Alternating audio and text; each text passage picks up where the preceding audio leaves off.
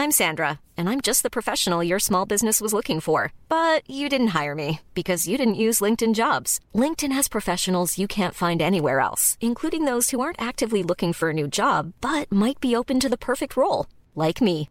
In a given month, over 70% of LinkedIn users don't visit other leading job sites. So if you're not looking on LinkedIn, you'll miss out on great candidates like Sandra. Start hiring professionals like a professional. Post your free job on linkedin.com/spoken today. Así como suena, presenta La Chora Interminable.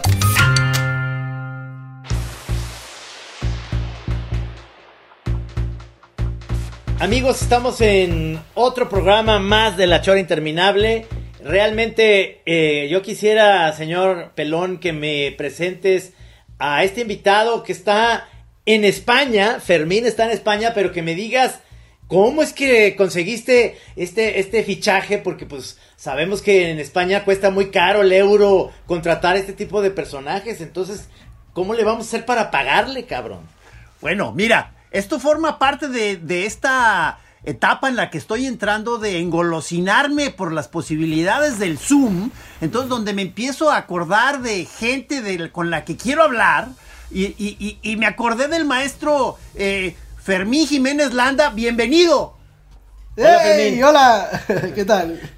Oye, Fe- Fermín, dices que estás muy cerca de Valencia, estás ahí, pero yo quiero que eh, aquí en La Chora Interminable tenemos a un grupo de, de- de, pues, digamos, de público que les decimos choreros. Y que te, que nos digas a qué te dedicas, cuál es tu, cuáles son tus credenciales. Eh, pues a veces eh, la típica pregunta que te hacen. eh, nunca La sé qué típica decir. pregunta para molestar. No, no, que te hacen en una empresa para, para pedirte, para que ver si puedes trabajar ahí o no. Pues eh, me dedico a seguramente algo así como a artes visuales, arte, pero de alguna manera, bueno, me- eh, son... No pinto, no hago esculturas, o sí, pero hago un poco de todo, lo hago todo medio mal, un poco como todo es amateur, y trabajo O sea, más se- como en... eh, pe- Eh, perdón, o sea, te, eh, ¿sí te inscribes de alguna manera eh, dentro de lo que acá, digo, acá se conoce, no sé si en España se usa el término arte contemporáneo, pero digo, es, Sí. es- es una fórmula muy englobadora de muchas cosas muy diferentes, pero, pero siento que ahí embonas, ¿no? Sí, sí, sí, es, es arte contemporáneo, entre otras cosas porque hago arte y, es, y lo estoy haciendo mientras lo hago, con lo cual es contemporáneo. Con su tiempo, pero sí, sí, sí, no, bueno, sí, es, es arte contemporáneo. Y Es luego, arte un, eh, un- un me- poco me- conceptual. me- eh. sí, sí, es lo que voy, te a abrir decir, la, Trino, o sea, voy a abrir la primera cerveza. Sí, Eh, ya va a abrir su primera cerveza. Eh, o sea, Perfecto. Fe- Fe- Fermín este, entra dentro de esta de este tipo de arte trino que, que- que tú como señor ya conservador de otra época te, te asomas y dices, bueno, pero qué loquera es esto, o sea, que, ¿por qué andan de ociosos, cabrón? O sea, y es un- uno de los motivos por los que a mí me gusta mucho de este tipo de, de- arte. Y te voy a decir, o sea, cuando yo conocí a Fermín, él vino a Guadalajara, invitado, si no me no recuerdo mal, por Viviana Curi y, eh, eh, para el Museo Más de Zapopan. Correcto. Y la el, la- el contacto primero fue porque fue invitado a la casa ahí de los Palomar a que prepararas una. eh, a ver, ¿era una paella? Sí.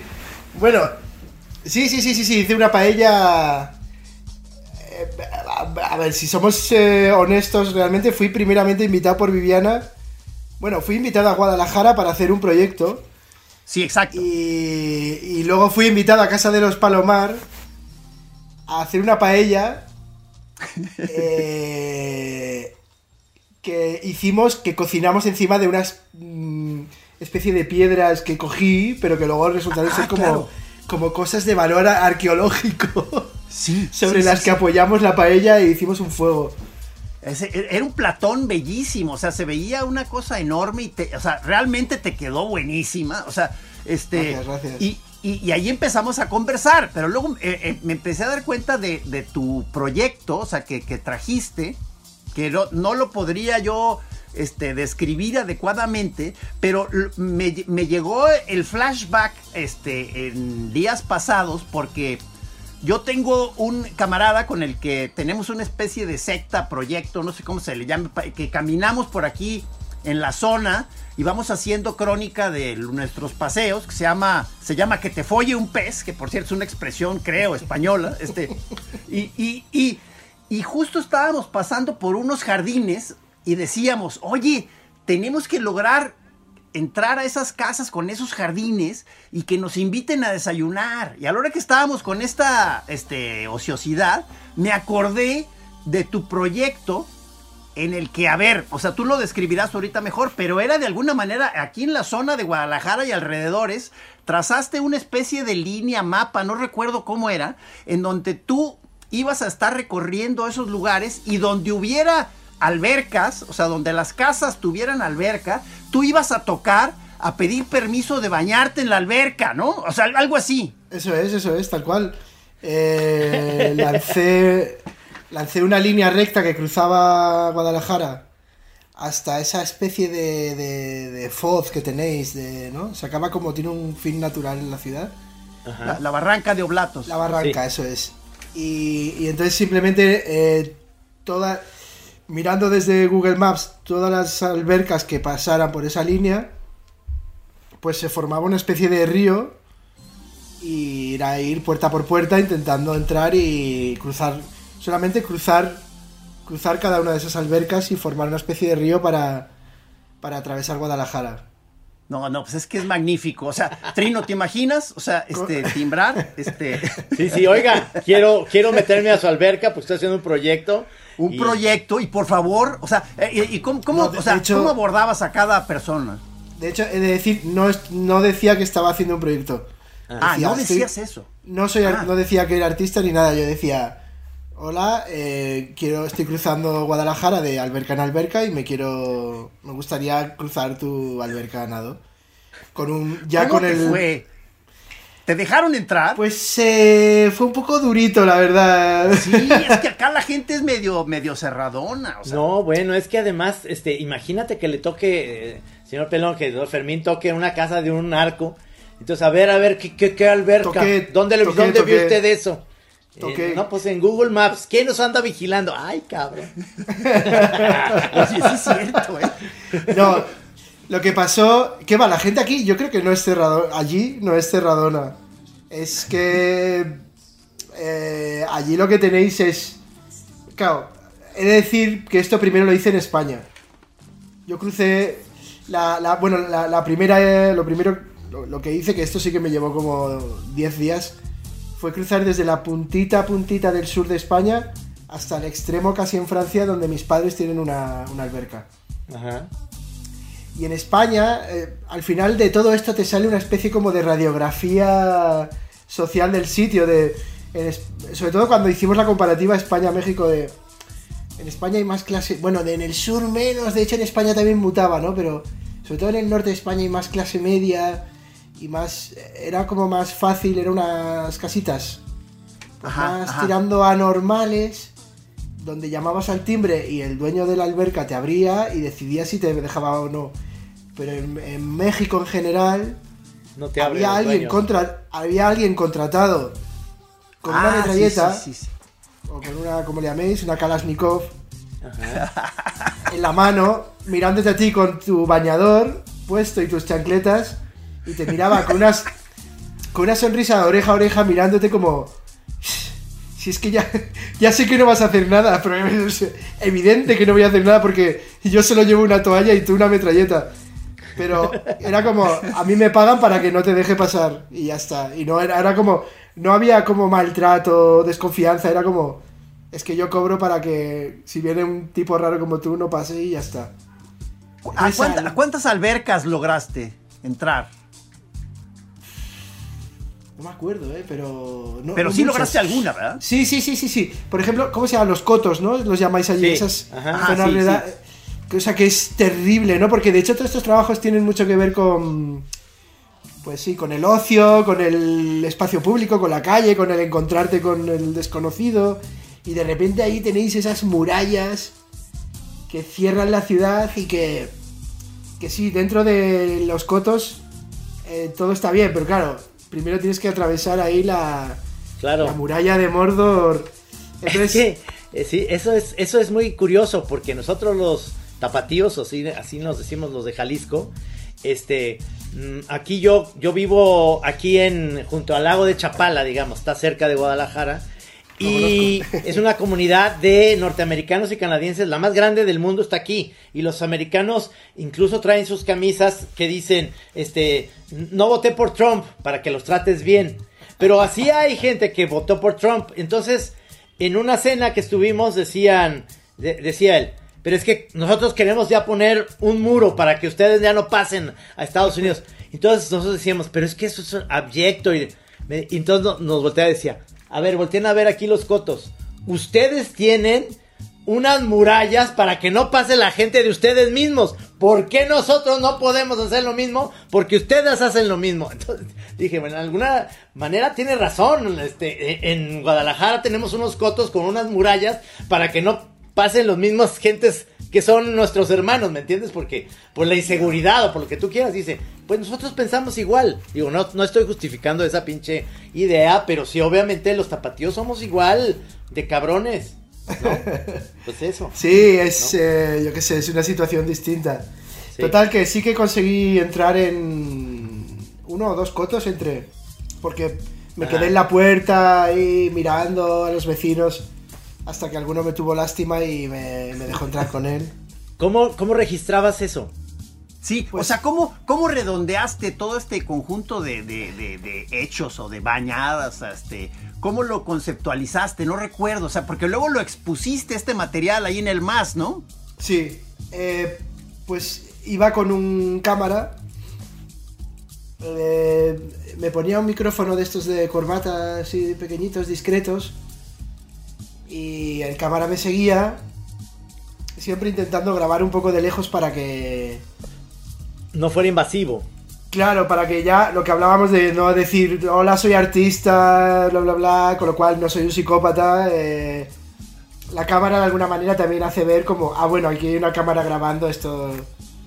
No sé allí, pero aquí por ejemplo ya está eh, un abuelo sabe lo que es una performance, entonces ya muy fácilmente dirá, ah bueno, debe ser una performance de esas. o- Ya ves cómo son los muchachos. Sí, pero acá no tienen ni puta idea. Eso tienes toda la razón. O sea, No, no lo sé, no lo sé. Pero bueno, el caso es que eso, el cámara me iba siguiendo y nada, grabamos un vídeo. Y allí pues expuse, expuse la toalla, las chanclas, Ah, ah, unos mapas. Y luego una selección de, de fotos de archivo de piscinas, de, de albercas. Que, que, eh, tengo, estuve años recopilando imágenes de albercas de todo tipo, ¿no? Porque la alberca en sí, en sí es un... Es un objeto extraño, ¿no? Una, Sí, hay, hay formas caprichosas. De repente Sí. no todo es un, un rectángulo. Hay como en Sí. forma de frijol, hay, hay con vericuetos, con Está- piedras. claro, y hay como, tiene esa cosa como de ese, ese azul piscina que quiere imitar un poco el, el- el mar, el mar idílico, ¿no? Una imita Sí, sí. un sucedáneo de la playa. Y, y tiene mucha historia la piscina, ¿no? La, pi- la piscina de cuando... Sí. La piscina en Roma, luego el fin de la piscina cuando, llegue la, cuando llega la peste y, y, y lavarse deja de ser algo higiénico, sino algo peligroso. Eh, sí, la, sí. la piscina- la mansión americana privada, pero también la gran piscina soviética donde todo el mundo hace deporte juntos. Tiene como muchas capas así de, de sentidos así más sociales y... Entonces Oye, había una, un claro. archivo ahí de fotos. Pero Fermín, ¿cuán- ¿qué año fue esto? No sé. ¿Qué año fue? Porque- ayúdame. habrá sido. Porque es que- es- unos que alguien lo googlee. Porque, porque Fácil, yo fácil. me imagino, no, como yo no sé, yo me imagino que en pandemia ese proyecto es nulo. O sea, nadie te va a dejar Ah, entrar en cualquier claro, parte del claro, mundo, claro. Imposible. ¿no? Ajá. Claro. Y luego, digo, te, eh, te digo, pasó. eh, ah, también pusiste, que, que supongo, el, el mapa, ¿no? Este que trazaste. Sí, en, sí, sí. En la expo. Sí, ¿verdad? Sí. Sí. sí.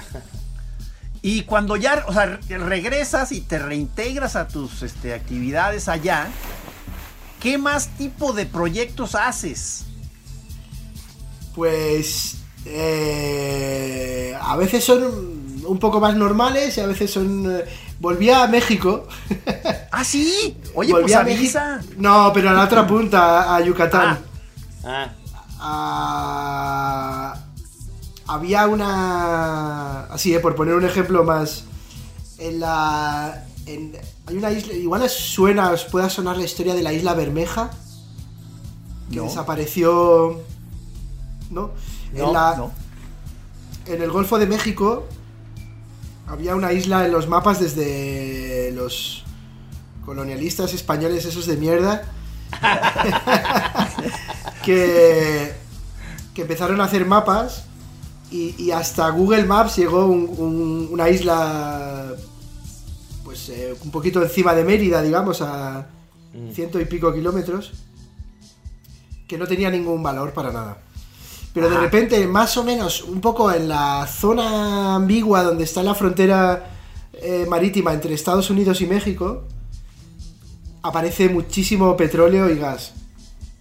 Entonces, hay que se, sien- se sientan a definir la, la frontera exacta de, de, de marítima, que siempre es como esa cosa ambigua, ¿no? Está el mar, todo da igual, jiji, jaja, y de repente, un metro de frontera es miles de dólares.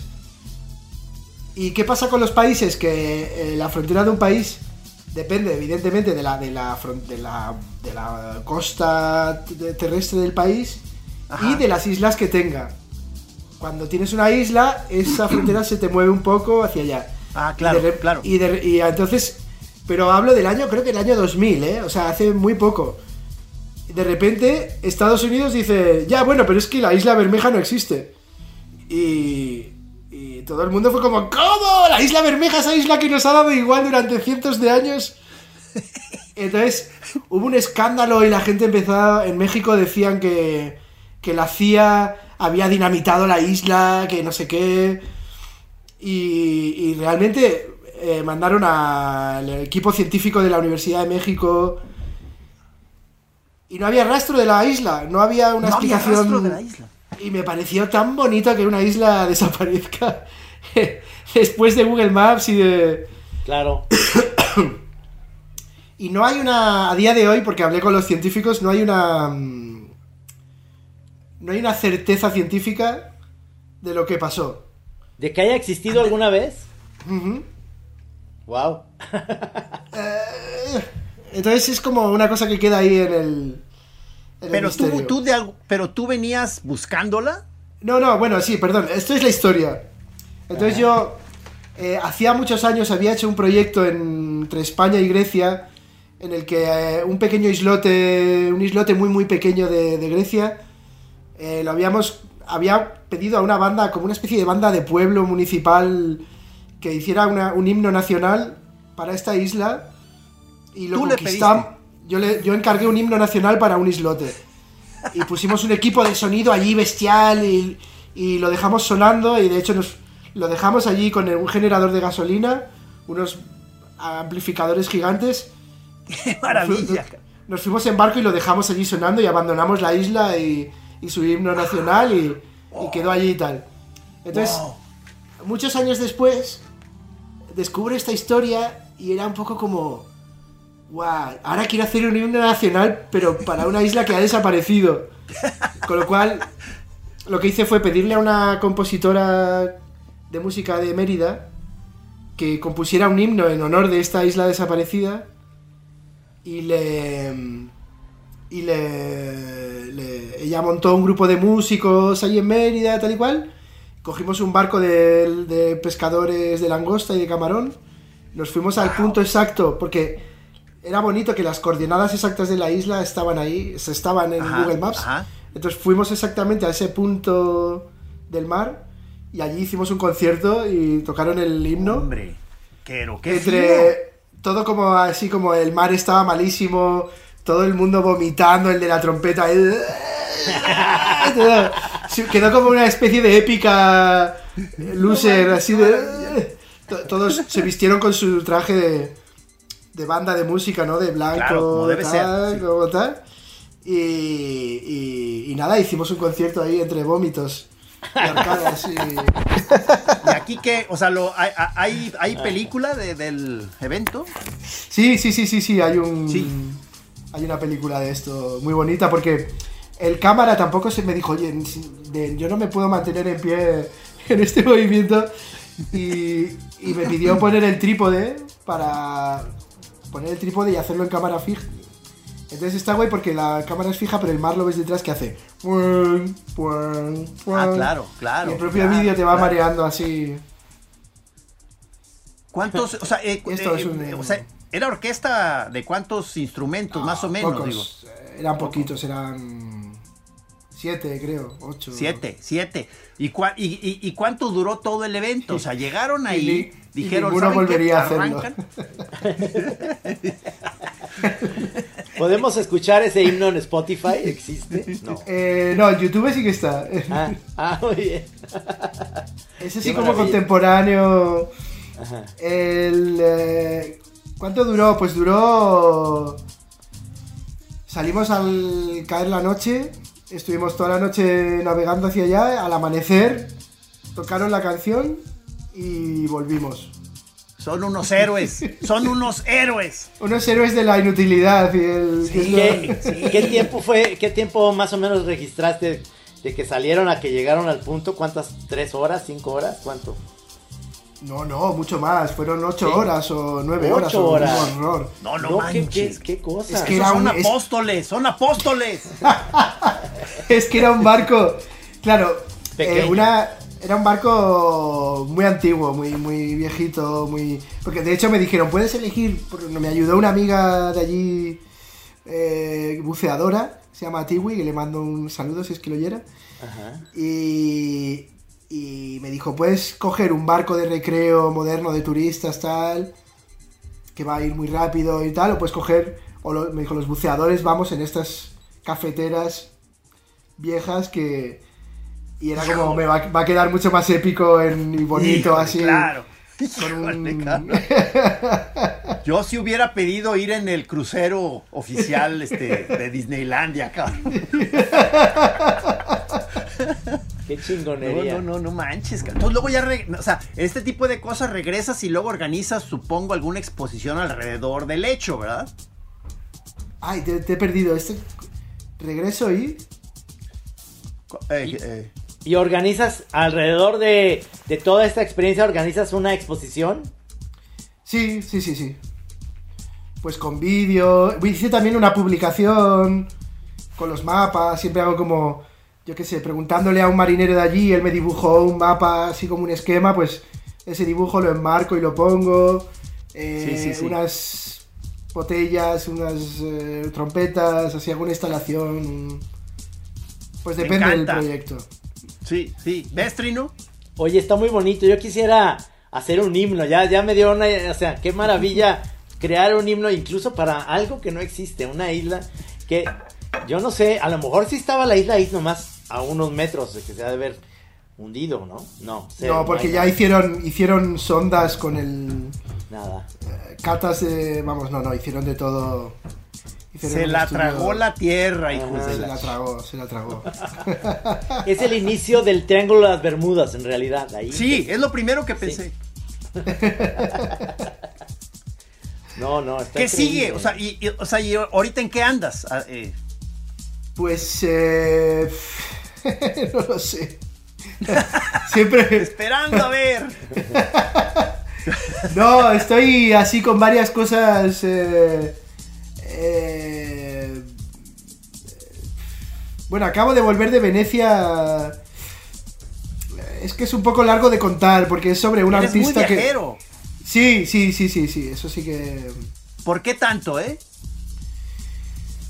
Pues mira, porque es verdad que eh, justo ayer, lo- antes de ayer lo hablábamos, yo en el último año de carrera eh, teníamos la típica asignatura de proyectos de estas de muchas horas y estábamos ahí encerrados en la clase, pasándolo muy bien, trabajando mucho, discutiendo mucho, ah, todo muy guay, pero de repente había una chica que no iba casi a clase y aparecía a los dos meses y volvía y no, vengo de Budapest y traía unas diapositivas de unas florecitas ordenadas en una calle, no sé qué.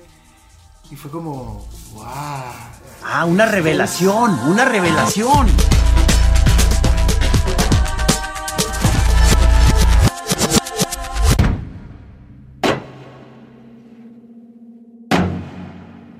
Un poco como, yo esto es lo que quiero hacer. De... Claro.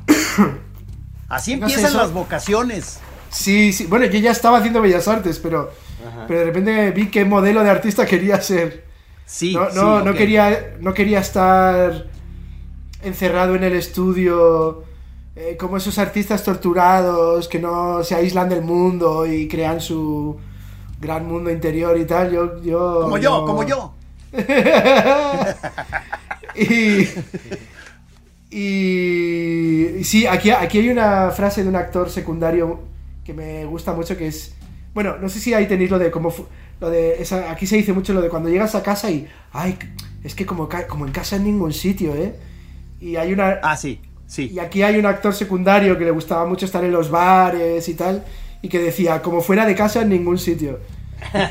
Pues eh, para mí es un poco el... el, eh, mi manera de trabajar no está como creando objetos, sino creando situaciones, Ajá, ajá. interactuando con gente, conociendo el mundo y... Tiene nombre va, eso, ¿no? ¿no? O sea, eh, eh, digo, sé, sé que poner etiquetas puede ser muy engorroso, pero, pero hay, hay algunos nombres eh, que para denominar ese tipo. de- creo que creo que hay uno que es relacional, ¿verdad? Lo he oído ese tipo. Sí, arte relacional, sí. sí, sí. arte. O sea, también está una cosa que a mí me. de la que he mamado mucho es el situacionismo. Situacionismo. La, de- la situación. el que es Choreros, poco- están apuntando, están apuntando choreros, está- estamos aquí da- dando cátedra. Va a venir en el examen, va a venir en el Va a haber examen, examen final. al final. Sí. Pues eh, la- los situacionistas. eh, son un poco época. Mayo del 68, París. Y bueno, pues también ese momento de, de rebelarse de los de los mayores, del aburrimiento, del no sé qué, y de que, bueno, en fin, no, no voy a no, no me voy a meter ahora como en el jardín de, de hacer una clase de situacionismo, ¿eh? Pero, pero bueno, suéltale.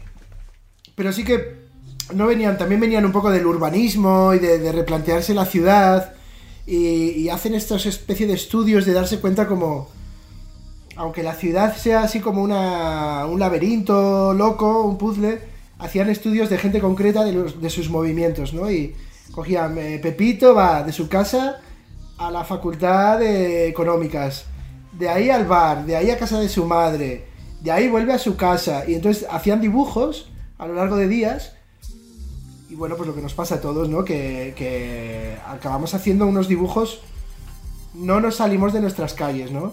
Entonces, Claro. de la misma manera, cuando tú llegas a una ciudad, vamos a decir París, ya que estamos en París, eh, que ninguno estamos en París ahora mismo, pero bueno, eh, pues eh, tú llegas y es como, bueno, pues por supuesto, tengo que ir a ver el Louvre, tengo que ir a ver la Torre Eiffel y tal, y ni de coña nos vamos a meter en un barrio de inmigrantes, eh, ni en un sitio que nos han dicho que nos pueden robar, ni no sé qué, ¿no? Entonces haces los estudios y cada turista de cada parte del mundo recorre exactamente las mismas calles. Y contra eso la, la deriva situacionista consiste un poco en, vale, vamos a echarnos a la calle y vamos a, a esforzarnos a que si, si a mí hay algo de mi cuerpo que me pide ir a la izquierda, Ya. automáticamente me voy a la derecha. Y es maravilloso porque, por pequeña que sea tu ciudad o pueblo, si haces esa práctica, descubres rinconcitos que estaban escondidos a la vuelta de la esquina, que conoces a gente, pasan cosas. Y entonces esta idea de... de- esto pasa, pasa muchísimo en mi trabajo, que es... El ejemplo es el de la, el de la piscina, ¿no? Que es Sí. si trazamos una línea recta en el mapa e intentamos llevarla lo más a rajatabla posible, nos vamos a obligar a. O sea, es como ponerse las normas de un juego. Me voy a poner Claro. unas normas para llevar un camino eh, totalmente ajeno a cualquier tipo de decisión propia y voy a empezar a encontrar unas cosas, van a ocurrir unas situaciones y voy a conversar con una gente que no hubiera conversado jamás y Y en parte, no solo eso, pero en parte es eso, el, eh, el situacionismo y la, esta idea de, de como una especie de, de urbanismo loco, de kamikaze, Eh, eh, de karateca. eh, supongo que también este aceptarías entrar en esta como estirpe de los eh, ¿cómo les llamaban? los flaneurs o cómo se llaman Sí, estos? Los- sí. este los, O sea, los no- paseantes Sí, los, sí, sí, sí, sí, sí. es, eh, o sea, acepto. No sé si acepto, pero efectivamente es un poco esa. esa tradición. Esa Y, tradición. o sea, y mira, o sea, yo eh, supongo que tus habilidades como para socializar deben estar muy afinadas, cabrón. O sea, porque si te metes a este tipo de embrollos y de acertijos de, a ver, pues ya me puse la tarea de estar hablando con mucha gente diferente. po- Yo digo que ya vas agarrando ahí un callo, una, un, el ejercicio te ha ido haciendo hábil, ¿no? Pues no lo sé, la verdad. A veces me da. A veces, ¿sabes qué? Me doy cuenta que cuando llega ese momento hay una especie como de reticencia. Me nace una reticencia, pero ya me he forzado a eso. Ya n- Sí, sí. no tengo más remedio que ir a hacer lo que sea. Te metiste en el embrollo. Claro, y ya cuando estoy dentro ya me lo paso genial y, y, y cuando ya lo he hecho me ha encantado hacerlo, pero, pero bueno, no, aún así, no sé si las he desarrollado, pero sí que es verdad que siempre he sido un poco así social y, Sí, sí, sí. y cara dura y no me importa hablar con gente y Claro, claro. Originalmente, ¿de dónde eres, Fermín? de Pamplona, De Pamplona. eh, Qué norte maravilla. de España. Y... Sí, sí. Qué maravilla. Esta, pa- esta paella este, eh, te- tenía un estilo eh, como de tu lugar o de tu origen. Valenciano. No, es que claro, yo, yo nací en Pamplona, pero a los 18 me fui a Valencia. Ah. Y ya llevo más, a- llevo más años en Valencia que en, que Pamplona. Ah, Sí, Valencia que Así está que- más pegado al Mediterráneo, digamos, más para este lado, más cerca de Barcelona, pero, pero en realidad Pamplona está en medio de ir a, a- a- a- al País Vasco y, y más al norte, pues digamos, ¿no? Sí. Me, enca- me encanta los Pamplona. Pirineos porque- casi. Sí, es- exacto. Y me encanta Pam- Pamplona porque es un pueblo muy bonito que es donde hacen esto en San Fermín, hacen esto de los toros y, y todo eso. Y, y- y yo tengo esta teoría que tú dijiste, es, es muy buena, eh, pero para los bares y restaurantes. O sea, es, es- no conozco el, el lugar, este, no llevo una guía con el teléfono porque, porque incluso el teléfono te puede decir una guía, este es el lugar más visitado. Ah, claro. Sino más bien confío en que veo el lugar y, y conocí un bar fantástico ahí que no tengo ni puta idea dónde está, pero por accidente. por accidente, porque dije, se ve bien.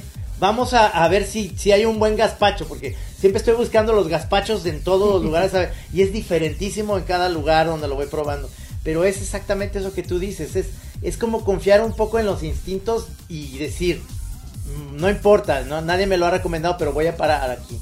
Y eso, eso puede ser un buen proyecto mío, ¿eh? Ir a buscar gazpa- los gazpachos en España.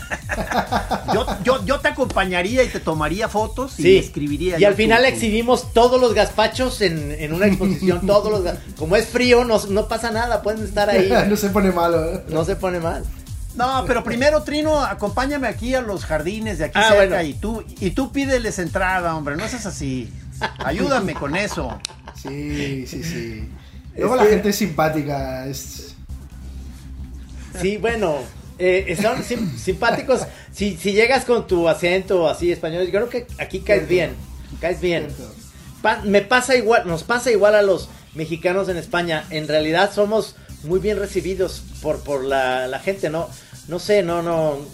A lo, a lo mucho que te pueden decir, que te digan, este, bueno, y ustedes los sudacas y nosotros nos ofendemos porque decimos, es que somos norteamericanos, no somos sudamericanos, pero esa explicación va de más. Pero de ahí más. es- ¿no? ¿No? La gente, creo que tiene un nombre. La, la gente es. A ver, la gente. Bueno, la gente, en fin. En muchos lugares, sobre todo, claro, no es lo mismo encontrarte a alguien que encontrarte. que intentar allanar una morada, ¿no? Sí, sí, claro. Pero, o sea, quiero decir que es verdad que en general la gente es desconfiada. La gente suele ser un poco clasista, un poco racista. Un poco, es decir, un mexicano con dinero no es un mexicano sin dinero. Un español con dinero no es un español sin dinero. Un poco. Hay, hay una cosa de, de- de clasismo, racismo que es solo. En España hay mucho racismo con los árabes. Con los jeques Sí. árabes no hay ningún racismo. Todos bienvenidos. Exacto, exacto, Cuando exacto. vienen a Marbella a soltar el dinero, no, nadie, de repente nadie es racista. La condición Pero- humana, sí.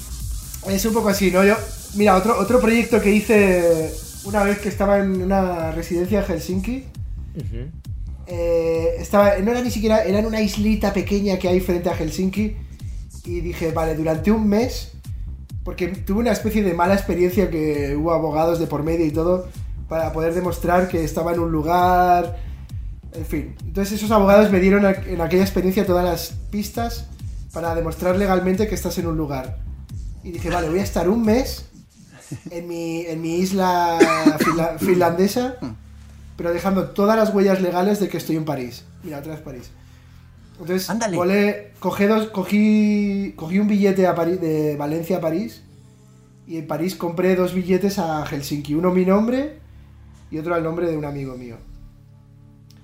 Y entonces cuando fui a embarcar, eh, di la, la tarjeta de embarque de mi amigo y mi DNI. En plena época del terrorismo en Francia, no sé qué tal cual. No, bueno, ¿qué, qué, qué?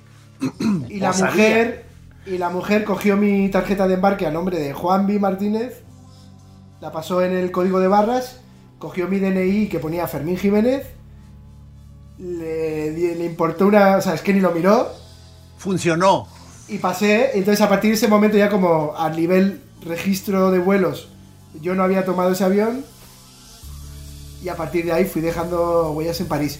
Y lo que siempre comentamos fue, en París, si no llego a ser hombre blanco europeo con aspecto de haber estudiado en la universidad, eh, no sé qué, no sé cuántos, bueno, no sé si tengo aspecto de haber estudiado, pero... Sí, sí. Es decir, si, si llegó a ser, aparte de ser en España, en España tenemos mucho pasado árabe, pero yo en concreto parezco más sueco que, que español, ¿no? Así es. O sea, yo cogí ese avión con ese tarjeta de embarque porque por mis pintas de alemán, así de un, un- una- un español de Andalucía con el pelo ahí bien moreno y la piel tal, a lo mejor le hubiera Ajá. mirado un poco más la documentación. Es Oye, correcto. a ver, pero no, o sea, pero no entendí bien. O sea, llegaste a Helsinki y tú seguías diciendo que estabas en París o qué? No, a ver, no, no- Sí, a, partir de ese momento que yo oficialmente en los registros no había cogido ese avión, empecé a... saqué tarjetas del- de la biblioteca, del supermercado en París. Una amiga mía me extendió un documento que juraba por su honor que yo vivía en su casa. Eh, eh, en, en las redes sociales me iban etiquetando, amigos que vivían en París me etiquetaban en fotos en París. No manches, cabrón. Un ocioso, un ocioso profesional. No, pero, pero con razón entraron los abogados. O sea, est- estás, estás también haciendo. No, en el no, pero eso, los abogados. no, no, pero los abogados habían entrado para una historia unos años Ah, antes. ah, ok, Y ok. entonces ahí yo cogí todos sus. todos los recursos legales. ¿Sabes de qué me acordé? De, de esta artista muy famosa, creo que es francesa, ¿no? Sophie Cal. Sí. Que, que- que te- también te encontré ahí un parentesco, o sea, de, de como fabricarte, cómo meterte en alguna historia, ¿no? O sea, este. Sí, sí, sí, sí, sí, sí, me gusta mucho también, sí. Sí, me gusta trabajar eso con la. esta cosa entre arte y vida, ¿no? De. de- Sí. Pero tú tienes familia, ¿verdad? O sea, ya, ya eres un señor de su casa también. No sé si soy. tengo, tengo. Tengo una hija, tengo una hija y. y tal, pero vamos.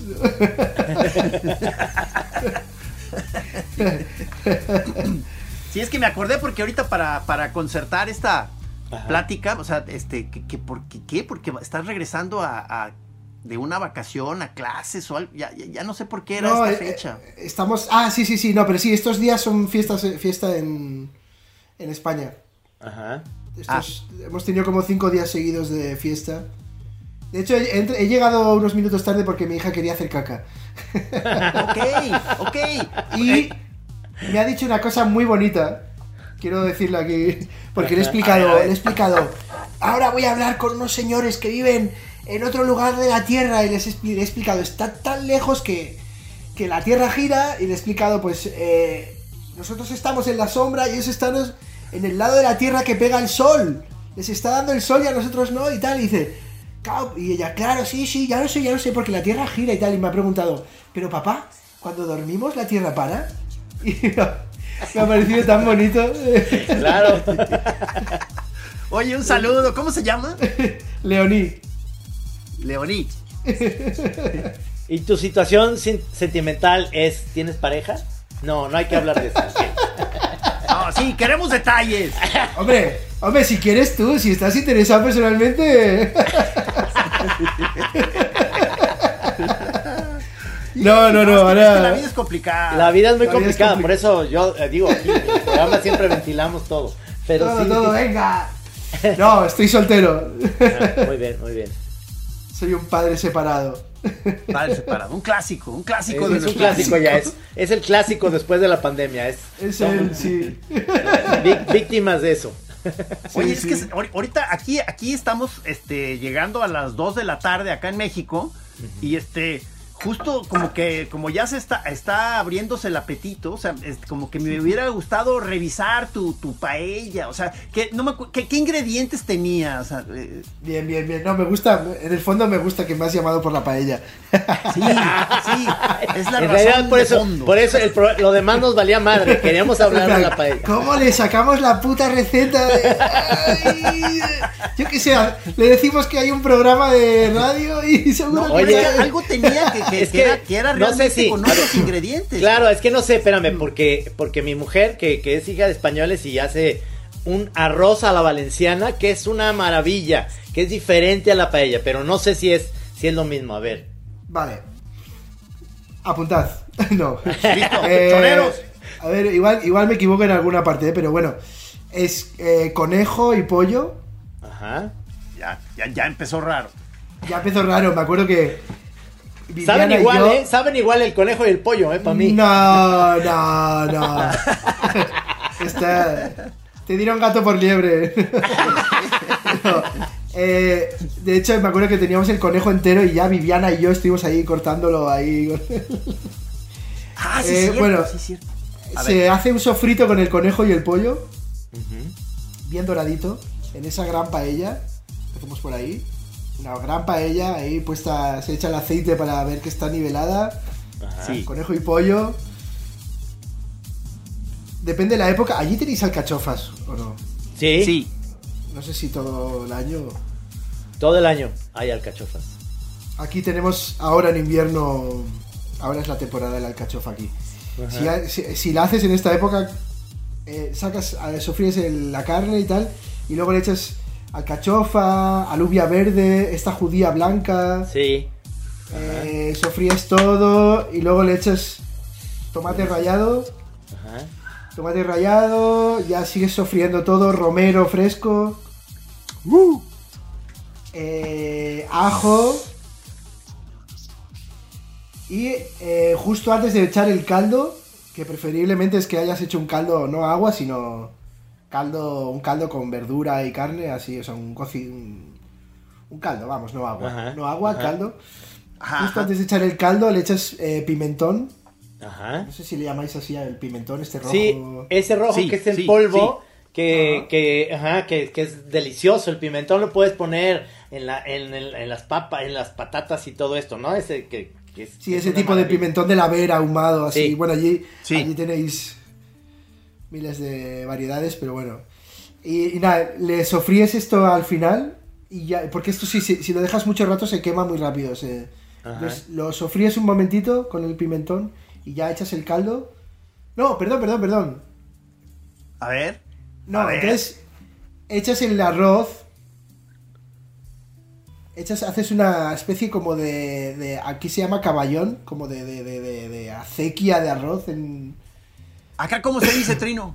No sé. como un no sé. río de. No, no creo que tengáis una palabra para eso, yo creo que no. solo es en Valencia. Bueno, como Ajá. cru- una- un, rí- un río de arroz que cruce la paella de lado a lado, es como la medida. Ajá. Y ya lo, lo sofríes un poquito el arroz, tal y cual, y ya echas el caldo. Eh, lo, lo echas hasta arriba, era, no me acuerdo. Ajá. Y lo dejas que va, quede por debajo de los tornillos Ajá. de la paella. Estas Anda, son medidas de. Es esta cosa como de que no es. Eso no es esotérico, eso. Claro, o sea que no es un, no es muy de medidas exactas, sino de. por debajo de los tornillos de las Sí. hojas. sí. Y ¿Cómo ves, Camacho? ¿Se te antojó? Muchísimo, ya estoy, estoy salivando cañón. yo también. Ya quiero, quiero, he comido paella. eh, quiero unos pimientos de padrón y luego una paella. Eso ya se me antojó. Vamos a conseguir Wow. presupuesto, Trino, para traer a este señor desde Sí. España, nada más a que nos cocine eso. cabrón. Exactamente, en un programa de la Chora TV que sea el programa de tres partes. Arte, pae- arte paella y, y cervezas. Tú pones Por la favor. alberca, Trino. Yo pongo la alberca acá. Qué maravilla. Yo tengo, un- de hecho, hace un rato he visto un bote de chocolate y igual ya estaba como que México me rodeaba la cabeza así un poco tal, y, pero he visto el bote de chocolate y he pensado, ¿cuánto tiempo sin comer un mole poblano? Dios. Ándale. Pues sí, tienes que revisar muchas cosas, claro. Sí, tengo que volver, tengo que volver. A mí, a, a mí me late que ahora que estuviste, cuando viniste a hacer el proyecto en Mérida, también comiste fantástico, ¿no? Oh, yeah. Sí, Sí. Mérida se come muy bien, sí. Sí, sí, sí, sí, una maravilla. Una auténtica No, pues otro proyecto, o sea, otro proyecto en México, maestro. O sea, Sí. este, ya están saliendo ahorita ya las coordenadas. de hecho, tenemos un. con un amigo. El, el- el amigo que vino de cámara a, a grabar a lo de la isla de- desaparecida. Ajá. Él es realizador más. Él es más de verdad del audiovisual. Y tenemos una cosa que está ahí cuajando lentamente para. para convertir esta pieza de videoarte. convertirla más en documental. Así, en, en- en desarrollar un poco más la historia de la isla perdida. de lo que pasó cuando fuimos allí él y yo. Y volveremos, volveremos. Y aparte Suena muy es que bien, yo suena muy bien, sí. Llevo unos años que no, no me llamáis de México. Yo antes iba un poco No, no, más. perdón, perdón. no, no, tú no, tú no. Pero tengo, un- tengo unas ganas locas de volver. Es mi lugar favorito de la tierra. Fantástico. No, pues fíjate, a, a lo mejor una de tus cosas que vas a tener que hacer aquí es eh, eh, ayudar y colaborar en esta cosa que te digo, que fue por la que te recordé, de que queremos que la gente nos deje entrar a algunos jardines aquí en la zona, cabrón. Yo os asesoro. Sí, por favor. ¿Te parece Sí, que el sí. proyecto sea, porque es la chora, entrar a su, a sus, a, a- a su alberca, pero luego que nos dejen hacer popó en, en, en sus baños? Entonces, Ese- eso, eh, eso ya está más este. Podemos esto entrar ya a su baño. Esto ya es situacionismo, ¿eh? vamos a comer mucha paella, mucho, vamos a llegar recargados para ir cagando en de casa en casa. Pero todo va a estar justificado, señor. Justificado, señor, ahí. Estamos haciendo un río, el río marrón.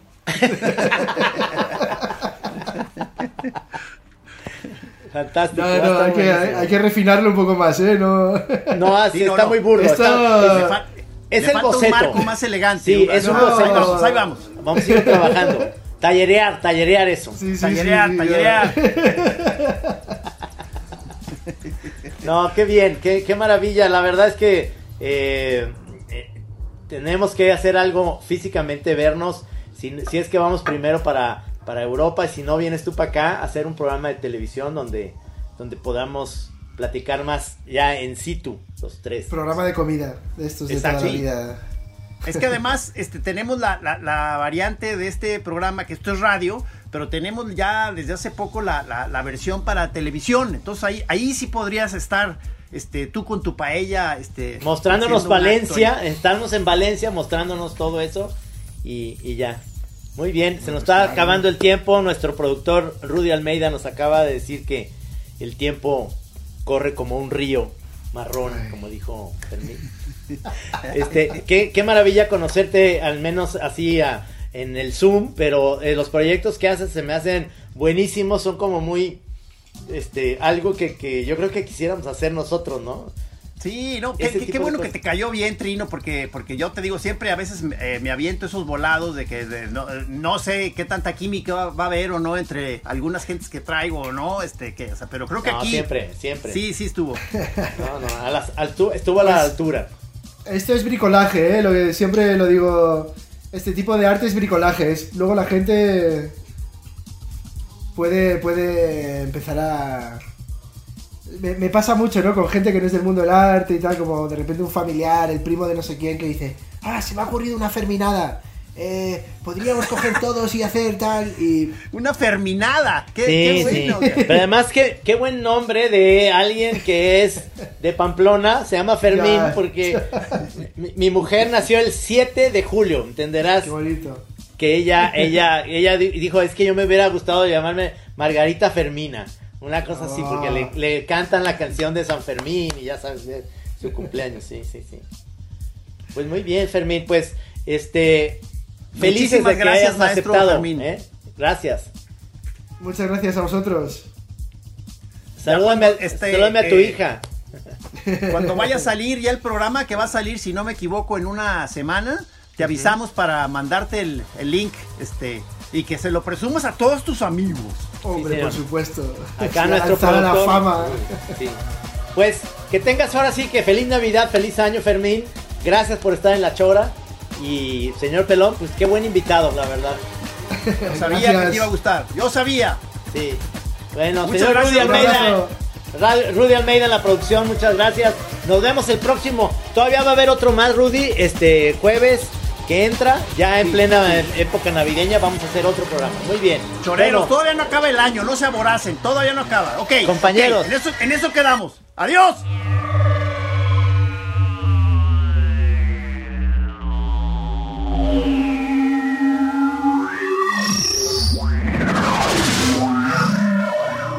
Aquí en Así Como Suena, La Chora Interminable. Es una producción de Radio Universidad de Guadalajara. A huevo, señores.